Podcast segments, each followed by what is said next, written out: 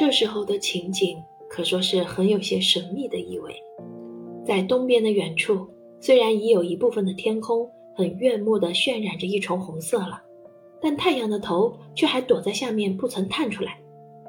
灰黑色的夜正在逐渐向西移去，把它占据着的地位一些些的交割出来。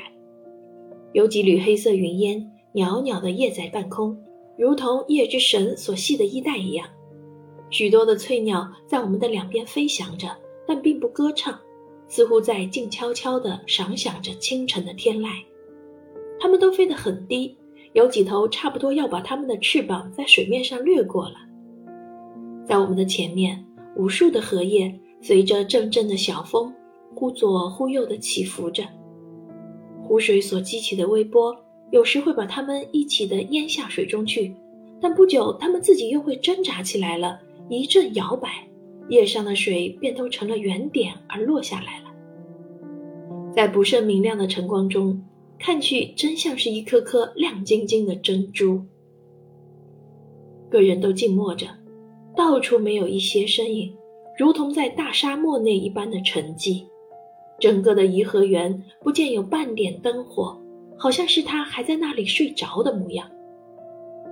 我们这一些人今天如此的破例早出，真像是出来干什么秘密工作的。想来真是好笑。其实太后叫我们今天起个大清早，随她到湖上来，究竟是什么意思？我自己实在不曾明白。别人是否已领会，我也不敢问。可是太后的神气却是十分的安闲镇定，因为她自己原已知道将有什么奇遇要发现。我瞧他的脸上委实有些神秘的表示，并且好像还在思索什么。他的一对眸子不是看在那一大堆荷叶上，便是抬起来望着东面的天上。大家注意着。他忽然又向我们低声说道：“将有一个不易常见的奇景在你们的面前显露了。当太阳繁荣昌盛起来的时候，你们留神瞧着。”那些含苞未放的荷花就会一霎时开放了。于是我才知道，太后是要我们来瞧一种自然界的奇景的。这个是谁都不会不感兴趣的。我的视线便牢牢地看着那些荷花的蓓蕾，当然，它们的数目是很多的，到处可以见到，像许多未出巢的小鸟一样的浮在绿叶的中间。前几天我也见过不少蓓蕾了。昨天我还见过，我差不多是看它们由小而大的长起来，现在已是很肥大了，且又充满着一股奋发的生气。灰色的天幕已渐渐的退尽了，小风和微波也不再无意识的活动了，仿佛是连他们二位也在静悄悄的等待着那奇景的显露。晨光慢慢的透发，照遍了各处。便是我们身上的衣服也渐渐光亮了，我不觉又想起了前几天的那次早朝，以及昨晨才颁布的那条上谕，忍不住偷眼过去看了太后几眼。从她此刻的容色上推想，很显然的可以知道，她早就把那放逐的广东巡抚忘怀了，这件事的影响已经完全消失。他此刻是正在全神贯注地盼望着那快要升上来的太阳和那些含苞欲放的蓓蕾。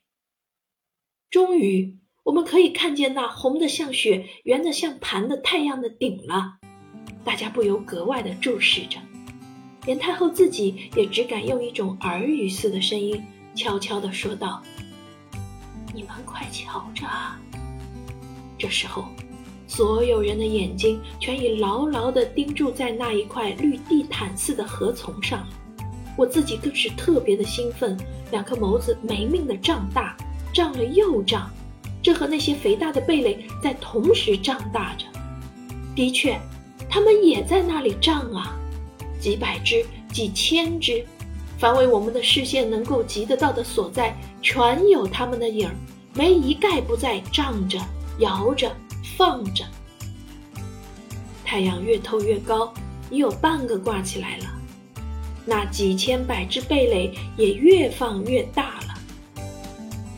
像这样太阳升起来，荷花竟开放起来，空气中顿时就添了一重清香扑鼻的气味，在我们的头上吹着，在我们的两旁拂着，似乎连人的呼吸也香了。这正是最可爱的荷花香啊！其实东方的一半红霞已照过了半空，快要侵入西方来了。那些荷花的蓓蕾吸引住了每一个观众，大家都觉得这是最可爱的景象。每只蓓蕾全像一个小孩子的小拳头，那些花瓣更像是一条条肥白粉嫩的小指头。它们在开放的时候，正和一个小孩子睡醒之后把他的小拳头徐徐展开的情景一般无二，的确值得欣赏。我因为方才曾听太后说过要我们听着，于是我就侧着耳朵用心听着。实际上原是听不到什么声音的，只因受了心理作用的影响，我仿佛真的已听到那些荷花开放时的沙沙声了。荷花越是开放的大，那股香味儿就越发的浓烈。小鸟们也闻到香味儿了，都从各方飞了过来。竟在那一堆禾丛上低飞着，它们的翅膀在空气中不停地鼓动，又发生一种不可思议的功用，就是那阵荷香竟被它们帮着吹过来了，使我们分外容易闻到。太阳升越高，光芒也渐渐的强烈了，湖上的一切全给阳光揭露了开来。现在我们已可见那些荷花中的粉红色的花蕊了。不过这时候，它们还不曾完全开放，依旧保留着蓓蕾的本色。它们似乎是在期待什么，只把香味儿尽量透出来，仍不愿毕露色相。啊，这是多么有趣的一片奇景啊！老佛爷又独自说起话来了，而且是一片充满着生气的奇景。人在这种时候，才会悟到大自然的美妙和可爱，并且可以知道一切有生命的东西和我们人类都有相当的关系。他的话音是又低又柔和，以下的话简直就像这样含糊过去了。原来他自己也已惊觉，方才那几句话实在说的太不顺口，而且也太欠礼了。因此，便故意的含糊过去。其实，我们这些人谁也没有留神听他的话，大家都已受了眼睛的欺骗，以为有这样许多的荷花同时在舒放着，想必真有一种美妙的声响可以听到。所以，船上的人个个已像这样的在侧着耳朵细听和声了。其实那些半开放的荷花却实在不再开放了，它们都静悄悄地期待着。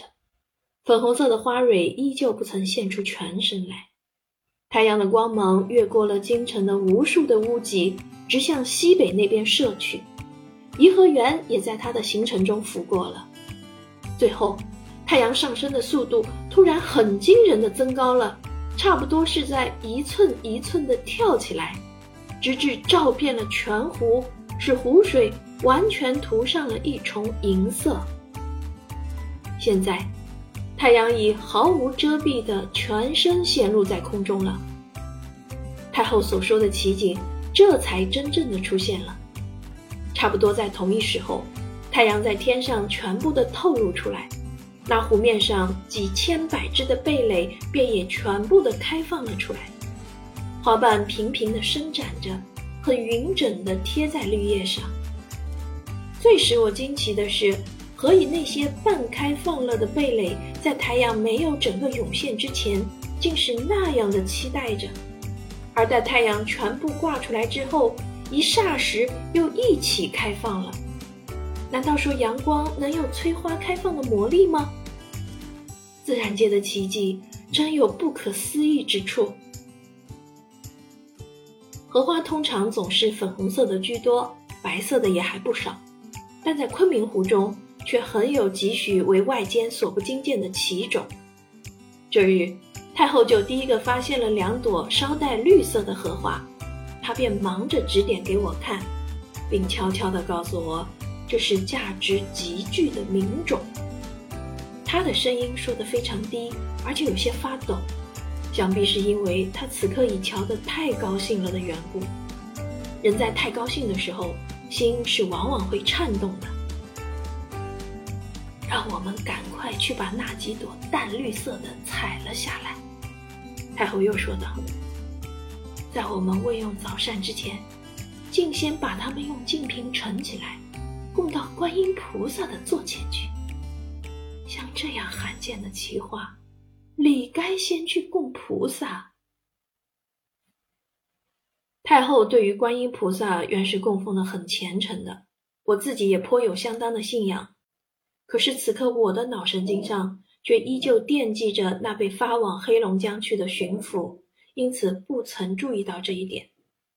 但后来我就决心治开了这桩烦恼的事情，静心瞧着那些奉了太后懿旨去采摘荷花的太监，驾着小舟在河丛中往来摘取。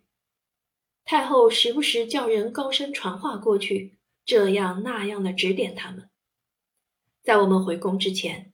除掉供菩萨的绿荷之外，寻常的粉红色的荷花也采满了十几筐。太后今天真是得意极了。